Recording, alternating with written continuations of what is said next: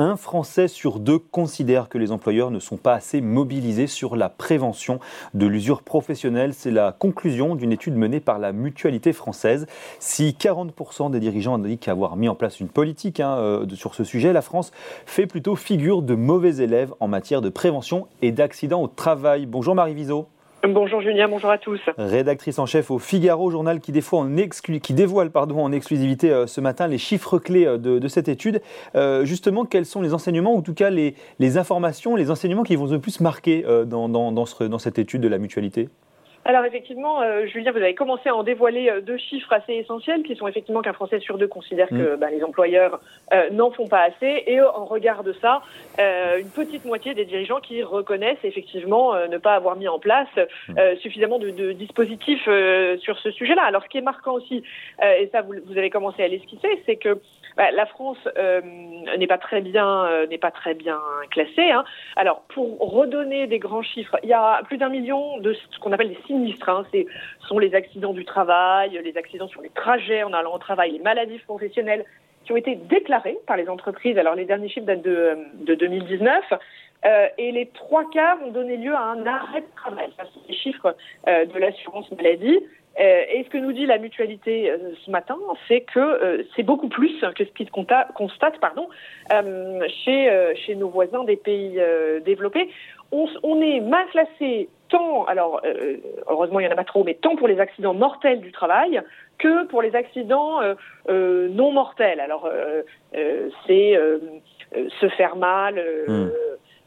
Sur un chantier, c'est se faire mal dans la restauration, on est, les, les, personnels de nettoyage, voilà, tout ça sont des, sont des ce qu'on appelle des, des sinistres déclarés. Euh, et, la France est, et la France au premier rang européen. Au premier rang. Et eh au, premier rang, à chaque fois, des accidents euh, euh, du travail, du travail déclaré. É, alors, est-ce que c'est une question de prévention? Est-ce que c'est une question de risque? Évidemment, chaque pays a sa propre histoire. le fait est que nous nous retrouvons aujourd'hui hmm. bien moins bien moins bien classé, pardon.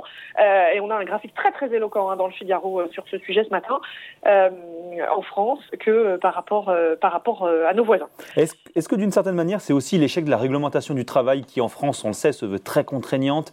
Est-ce que d'une certaine manière, que l'on mmh. voilà contraignante pour protéger par ailleurs le salarié, on se rend compte que finalement ça marche pas tant que ça. Alors, ça joue, euh, effectivement. La réglementation est très contraignante chez nous. Et il y a autre chose qui joue aussi beaucoup chez nous, c'est euh, l'insuffisance de euh, médecins du travail. on paye aujourd'hui, comme de manière générale, hein, le hmm. manque de médecins, le numerus clausus très très sévère qui avait été qui avait été décidé. Et donc la mutualité nous dit ce matin, on ne compte que 4812. Alors c'est très précis, un médecin du travail aujourd'hui et on nous précise que plus de la moitié ont plus de 65 ans, donc euh, en plus vont bientôt partir, à la retraite. Voilà. Et que euh, les, infirmiers diplômés d'État en santé du travail, euh, qui était, qui était un, statut qui avait été créé pour pallier à ça, sont totalement insuffisants et qu'il en faudrait en gros, en gros deux fois plus. Et donc du coup, la loi de 2017, la loi El Khomri, je ne sais pas si vous vous en souvenez, au lieu de trouver des solutions pour que tout le monde puisse aller voir un médecin du travail, elle avait changé la fréquence des visites médicales du travail. Euh, C'est-à-dire qu'au lieu d'être euh, obligatoire tous les deux ans, elle était passée obligatoire tous les cinq ans. Bah, ça, forcément, euh, en termes de prévention, c'est extrêmement mauvais.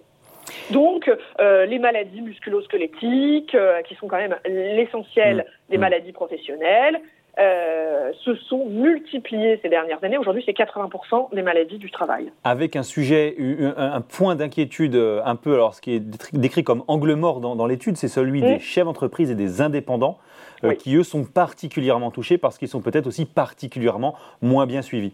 Eh ben, c'est exactement ça. Ils sont, euh, euh, ils n'ont pas justement leur entreprise qui est derrière eux en disant vous devez aller voir la médecine du travail. Donc euh, pour un chef d'entreprise, vous imaginez bien, on est patron de PME, on va pas aller à son centre de, santé du travail local. Enfin voilà, effectivement, ils appellent ça l'angle mort. les indépendants vont très peu chez le médecin du travail font, pour eux-mêmes et, font font moins de prévention. Pourquoi est-ce que ce sujet de l'amélioration de la santé au travail finalement et de la qualité de vie au travail n'est pas si anecdotique? Qu'est-ce qui là est en train de se jouer finalement? Ah, ben c'est une bonne question. Et puis vous en avez euh, esquissé un début de réponse dans votre introduction, Julien. C'est, ben, on est, dans, on est, euh, vous aura pas échappé que nous sommes en pleine période de débat sur la réforme des retraites, euh, qui doit se traduire justement par un allongement mmh. de la vie au travail. Donc, l'usure professionnelle dans un contexte où on va travailler plus longtemps demain prend évidemment une toute autre dimension. Il va falloir que les entreprises euh, accentue ce rôle euh, euh, bah, de, de, prévention. Et, et, et, puis c'est pas pas uniquement ça, c'est-à-dire qu'on n'a pas encore parlé de la pénibilité au travail complètement dans le cadre de cette réforme des retraites. tous ces sujets vont être remis sur le sur sur le tapis. Quels, quels sont les métiers les métiers pénibles?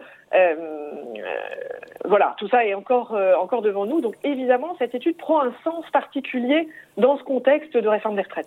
Est-ce que, et vous parlez de la pénibilité justement, mais est-ce que ça veut dire qu'effectivement, il faut peut-être avoir un regard, ou en tout cas, euh, euh, le gouvernement l'a peut-être pas suffisamment fait, euh, effectivement, plus appuyé sur ce sujet de la pénibilité? Il y a notamment le sujet du compte prévention pénibilité qui fait partie du, du, texte. est-ce que ça veut dire peut-être qu'effectivement, il va falloir, pour le gouvernement, et peut-être d'ailleurs aussi pour les oppositions, regarder ça de manière un peu plus précise? Ah bah c'est, une, une, évidence. Hein. Mm. Tout le monde est en train de, de se chamailler sur les critères de, de pénibilité. Hein. C'est un sujet qui, euh, qui est très compliqué. Ils évoluent, ils ont changé il y a quelques années, ils ont rechangé. Euh, euh, et, et, puis c'est intéressant parce que ce matin, Emmanuel Macron était en déplacement à Rungis.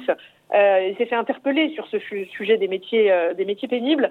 Et il sait hein, que c'est un, un, véritable enjeu qui est difficile à traiter. Et lui, il a répondu par reconversion professionnelle.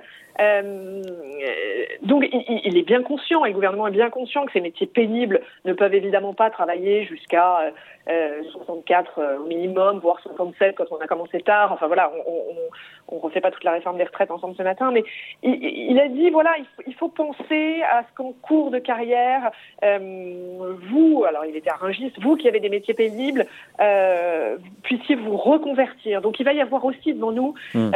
ce sujet et ce débat de la reconversion professionnelle. Oui, et donc de la formation professionnelle par, par Et donc de la formation professionnelle, évidemment, en lien. Et, effectivement, est-ce qu'il peut y avoir un, sujet peut-être euh, d'acceptation de l'opinion publique un peu plus fort que prévu, effectivement, sur ces sujets, notamment euh, de la pénibilité et euh, de la considération de manière générale du travailler plus? Alors, tout, tout, ça sera évidemment lié, c'est-à-dire le travailler plus ira avec mm. la manière dont on tiendra compte de la pénibilité et effectivement, in fine, peut euh, arriver à, plus hmm. d'acceptabilité. Euh, on verra ça dans les prochaines semaines et les prochains mois. Bon, c'est à lire dans le Figaro. D'ailleurs, est-ce qu'on a des modèles, effectivement, en, Europe où, on arrive justement à allier pénibilité, reconversion et effectivement travailler un peu plus longtemps? Parce que pour l'instant, on fait partie des pays où on parle plutôt en retraite. Euh, est-ce qu'on a des modèles comme ça comparativement en Europe sur lesquels on peut être capable de s'inspirer? Eh ben, on, cite toujours les pays du Nord, les Nordiques, euh, ils sont pas mauvais sur ce plan-là non plus. Euh, euh, après, c'est vrai que chaque pays étant, ayant des spécificités euh, à la fois dans, ses, dans, son modèle de protection sociale, dans son modèle de retraite et démographique, hmm. c'est difficile de tirer une généralité. Mais effectivement, les pays du Nord sont également cités en modèle là-dessus. Bon, c'est à dire dans le Figaro ce matin et aujourd'hui, bien sûr. Merci beaucoup, Marie Viseau. Avec plaisir, à bientôt. Rédactrice en chef au Figaro dans Ecorama sur Boursorama.